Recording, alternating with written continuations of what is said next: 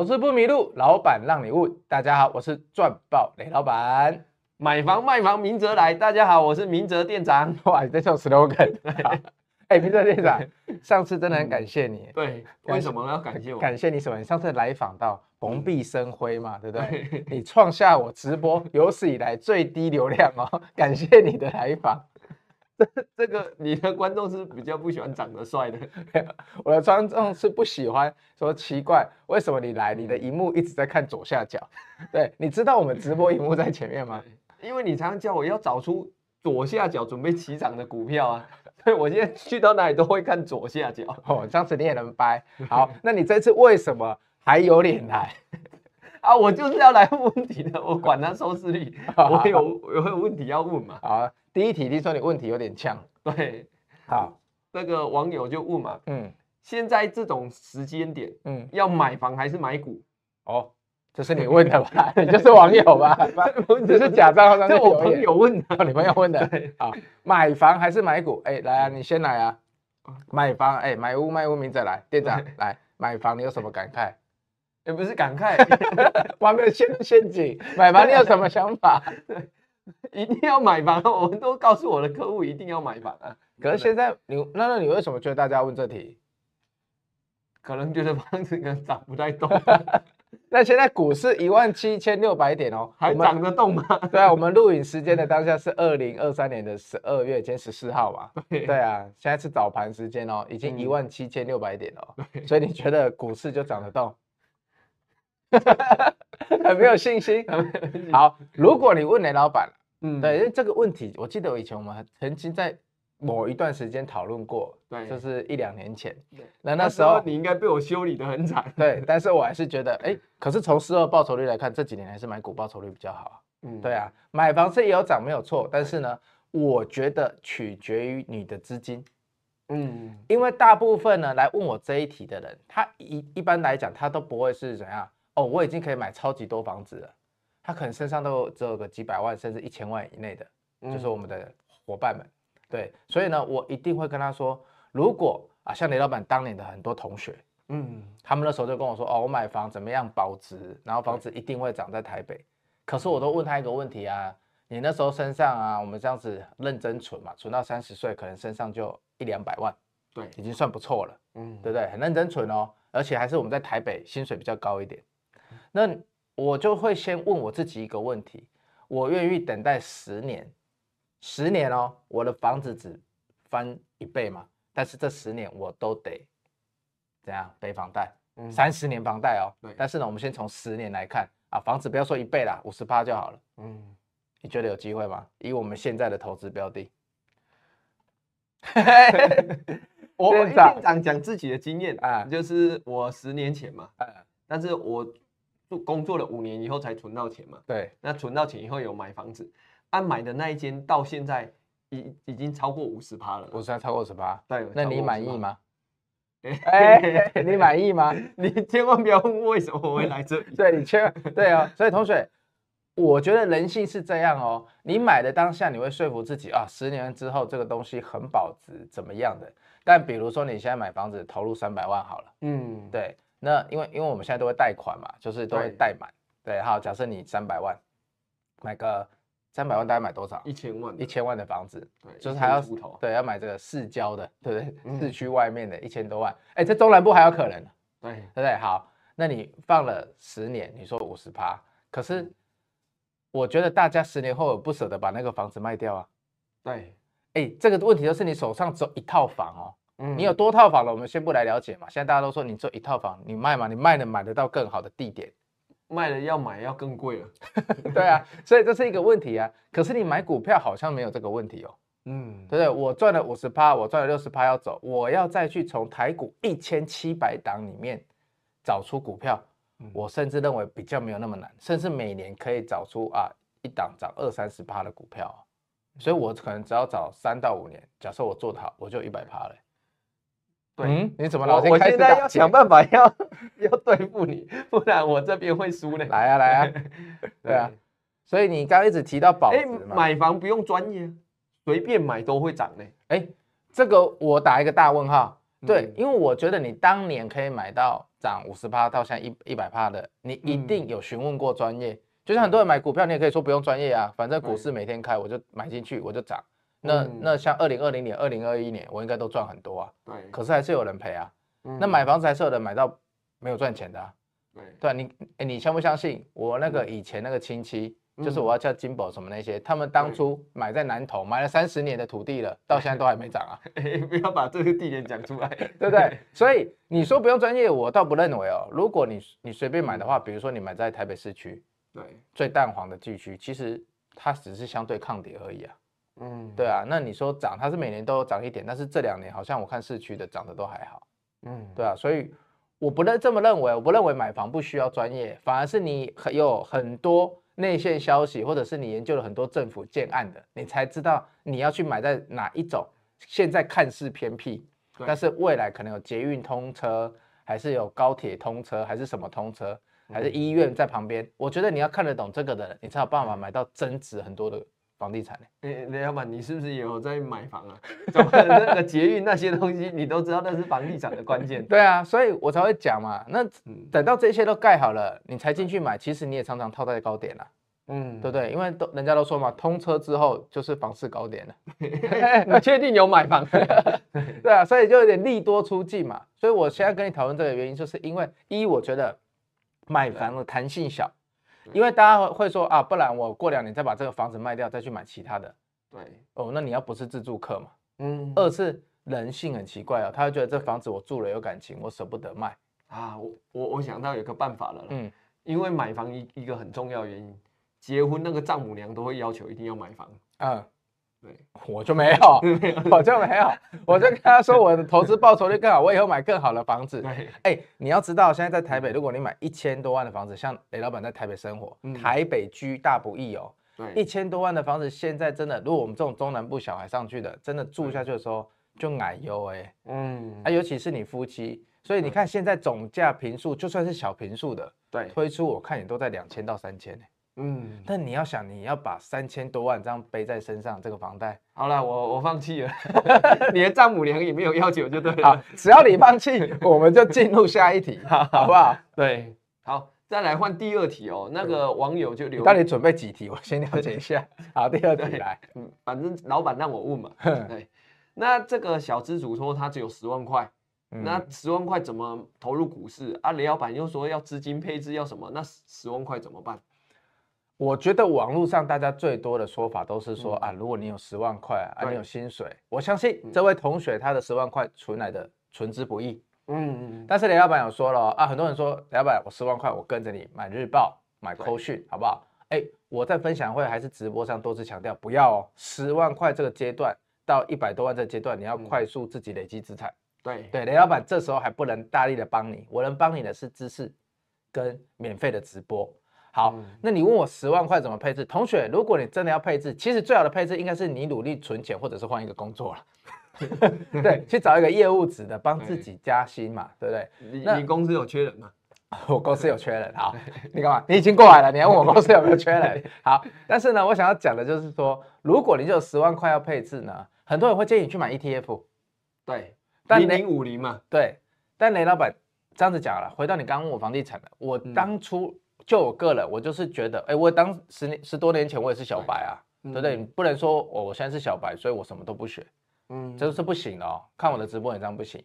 好，十多年前雷老板是小白的时候，我那时候就觉得说，ETF 我也知道啊，可是 ETF 的报酬率大概就是大盘的报酬率，嗯，它就是什么零零五零、零零五六。当然，最近的很多 ETF 比较多，零零九二九，对，涨比较多，那是因为啊，它用了很多。我认为是行销方式啦，嗯，所以让大家买起来啊，好像赚的很多，还有配息啊什么的，什么高股息的也一堆。但我最终的，我的我必须讲，ETF 它最终的就是一些全值股嘛。对。那过去在雷老板的认知里面，全值股它的涨幅，如果你平均起来，大概就是大盘了。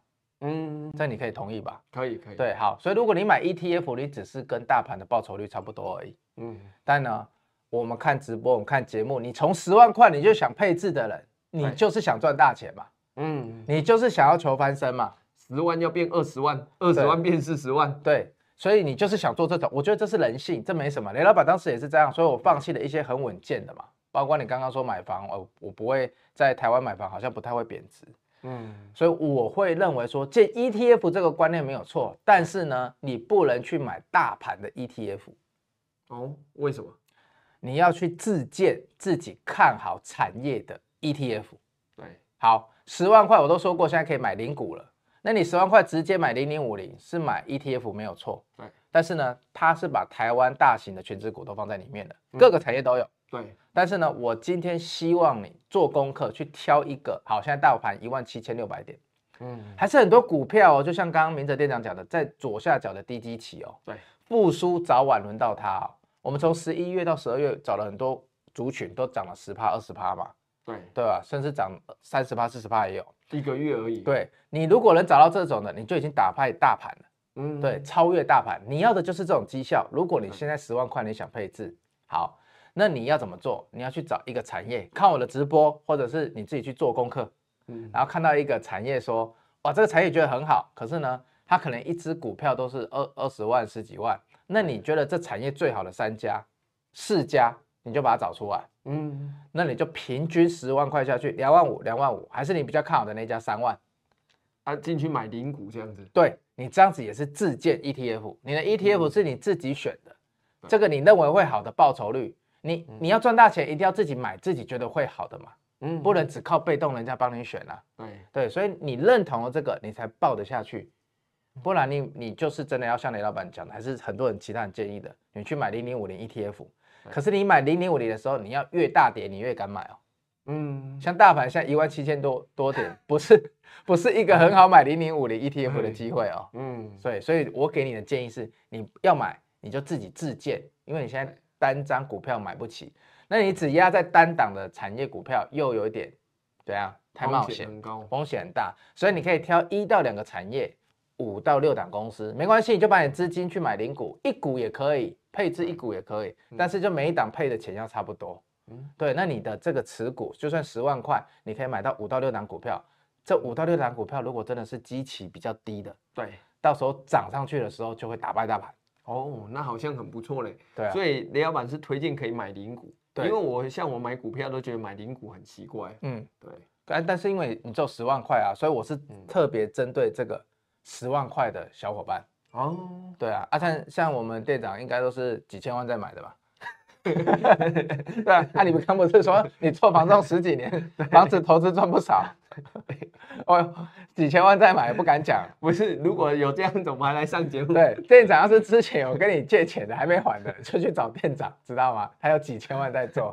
好了，下一题了。好，好，再来这个也是网友提问的啦。嗯，他说少赚比不赔更难受啊。那个股票看了雷老板的节目啊，涨上去以后，然后又又抱着又没有出，结果哎原本可以赚。四十块的，阿坏只赚二十块，他就觉得很痛苦，很想卖掉。赚钱还是很痛苦，对，赚钱很想很很痛苦，很想卖掉。嗯，那、啊、你现在是不是很多股票都很想卖掉？哎哎、这个不是我帮网友问的。好，少赚比不赔还痛苦。哦，我觉得这好像是人之常情。哎，嗯，你看字面的意思是，哎、欸，你赚钱了怎么会痛苦？可是我们人性好像都会这样。对、嗯，很奇怪哦。哎、欸，你觉得没有？好，你说不是你，我就说就是你。为什么？好。你看哦，你现在库存打开，赔十趴二十趴的，你就说啊，好啦，没关系啦，放着啦。我们这个是殖利率长期投资，久了就回来了嘛，对对不对？然后问一下啊，呃，七八月 AI 好了，嗯，哦，你也有，你也有，哦，那我好像没有那么痛苦嘞。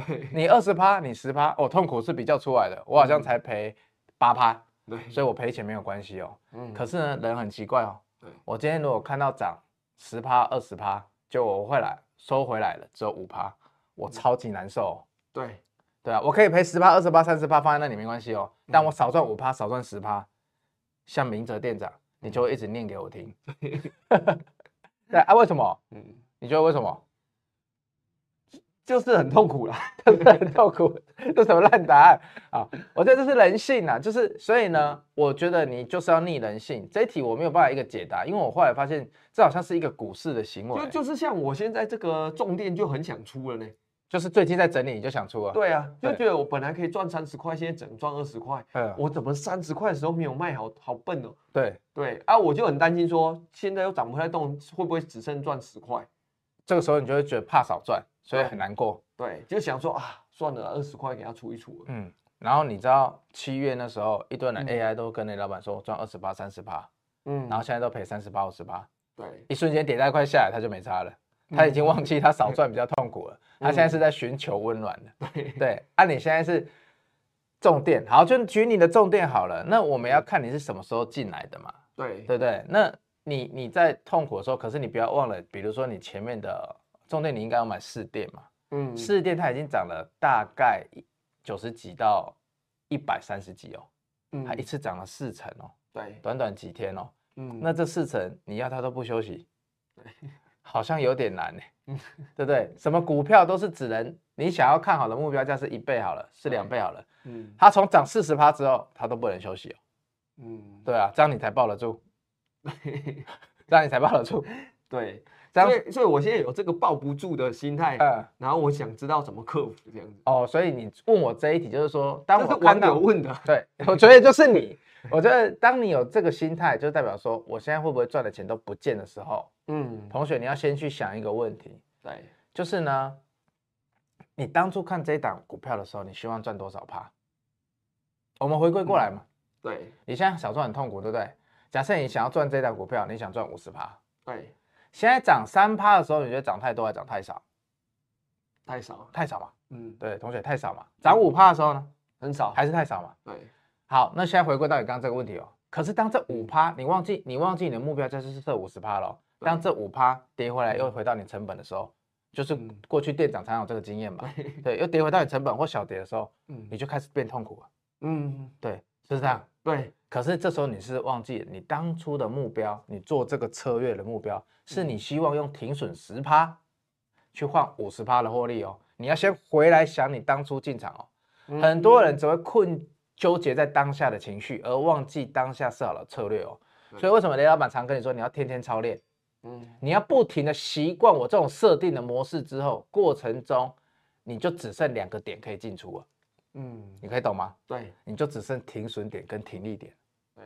对，过程的都是情绪在干扰你，那个叫两个字。心魔，心魔，hard devil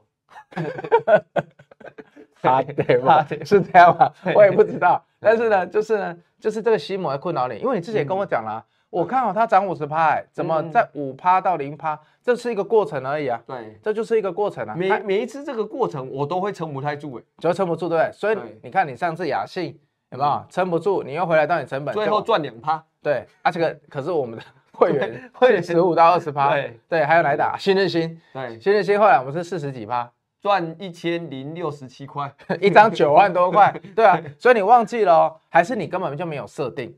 所以我这次有进步了，我重点已经报到二十八了，二十八，可是你现在不舒服的是四十八回来到二十八嘛？对对不对？那你就要问自己，如果重点你的目标价是四十趴的时候，嗯，如果你的目标价是四十趴，它已经要涨到四十趴了，为什么你连一张都没出？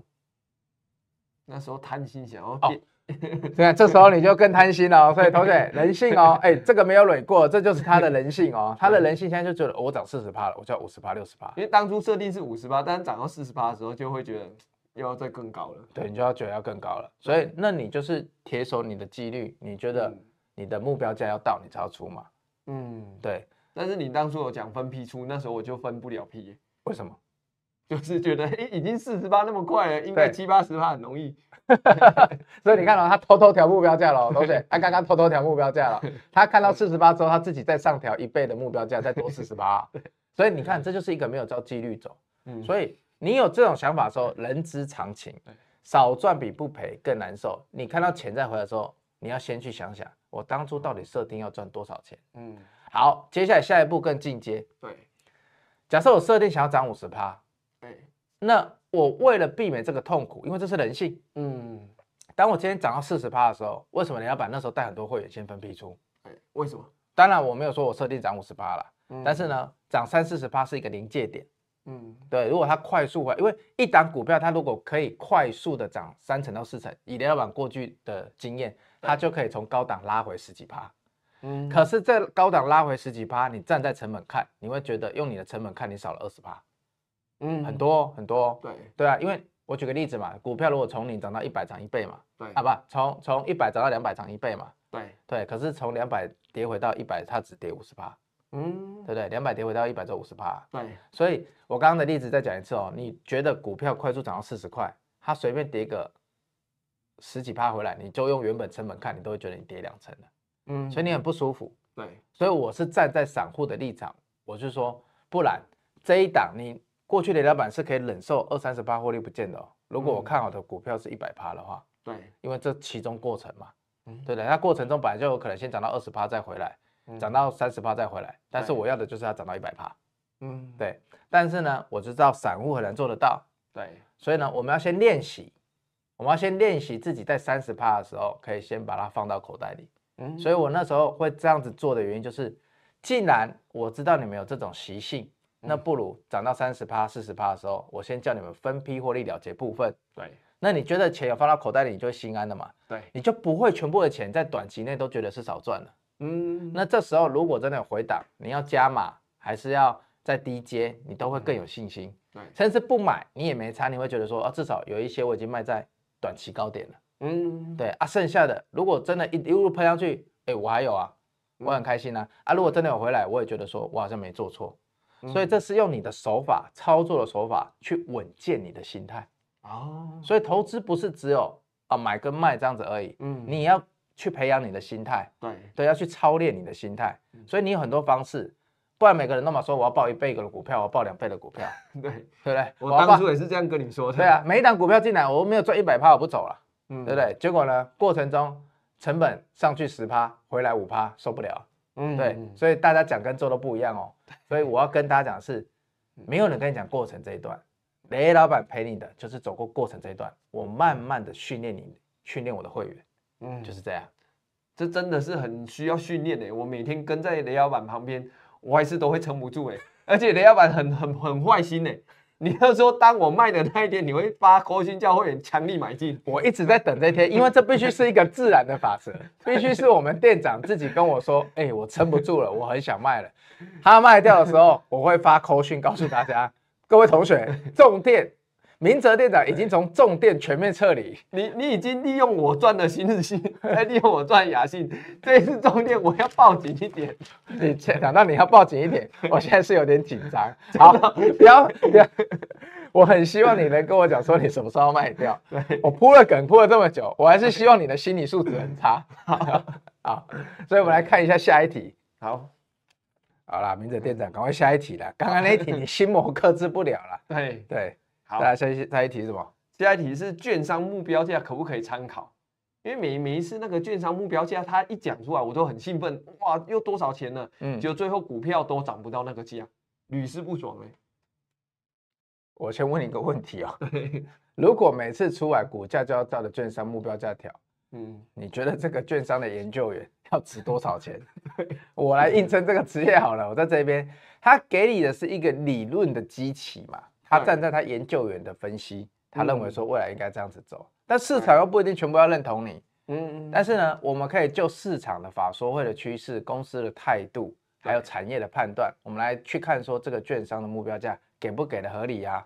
哎，按照他这个价格又不一定准，那那这个我这个参考目标价的目的是要干嘛？哦，这个目标价是看你说不一定准，其实不一定对，因为啊，嗯，我先问你一句话。对，台股一天涨跌幅是几趴？十趴。啊，好，中心店最近有一家券商出一百一百二，现在是市价一百二嘛？对，他出看到一百八。嗯，啊，你说隔天没涨就不准？对，我就是就就是看到这个，就是看到这个。好，那我先问你啊，就算它隔天涨十趴好了，嗯，也才一百三十二啊。对，那这样准还不准？还是没有到一百八？对，还还是不准，对 不对？对啊，再涨两天，对嘛？所以很不准嘛。没有啊，所以它是一个长期的，因为很多人不知道，忘记我们涨跌幅的限制。我现在都要从很基础开始讲哦。嗯，不可能，台股今天一百，中兴电今天一百二，它出个报告，明天直接变一百八。嗯，它明天最多就是一三二，所以大家一定会说啊，因为涨停了，可能要每天涨停，这样就准。哦，对，你自己会笑了哈，因为我就是期待它每天涨停。你自己以前做店长，你跟客户说这间房子，我觉得有机会涨。未来会涨到多少？你会说哦，因为我现在跟你说会涨到一千万啊，但是呢，明天客户去看实价登录，对，哎，怎么没有涨到一千万？对不对？怎么没有涨到一千万？慢慢来，要慢慢来。你看房子会这样子讲哦。啊，我现在看的是一个产业的趋势。它一般的券商报告里面，它评估的是这个产业未来一季到一年这个产业怎么走。所以它这个目标价通常给的是，当它走完这一年，如果有达成我的看法，我认为价格要到这里。哦，同学可以认同一件事情吗？对。当我现在股股市很差的时候，公司很差的时候，如果未来股市是往正向走，嗯、我的公司营运也往正向走，对，我的股价要上去，应该是反映的，开始反映的是我未来的一段期间吧？对对，所以当一般的券商研究员他写报告的时候，他是跟你说，如果在这一段期间有达成我讲的这个产业的方向，对、嗯，那我认为目标价是在这里，嗯，对，所以我们必须透过实，所以什么叫产业基本面？我必须透过它的营收的公布啊，对，写台积电的人，写中心电的人，他的他们预估的东西有可能在这个过程是错的啊。对对，像第四季的时候，很多人台积电十月的营收就预估错啊。嗯，对，所以你的这个基本面的公司的展望，哎，营运展望要随着一个月一个月的过去被验证，股价才会跟上来。哦，所以并不是说哦，我今天出了一个一百八十块的目标价，中心店明年明天它这一间公司就是值一百八十块的产值哦。嗯，这是很奇怪咯哦。对，因为它是一间公司哦，它不会因为一篇报告隔天说我业绩就直接大好。嗯，对不对？对，那是我认为未来好。那回到你的问题，你说有没有去参考价值？我们要先看它第几次出。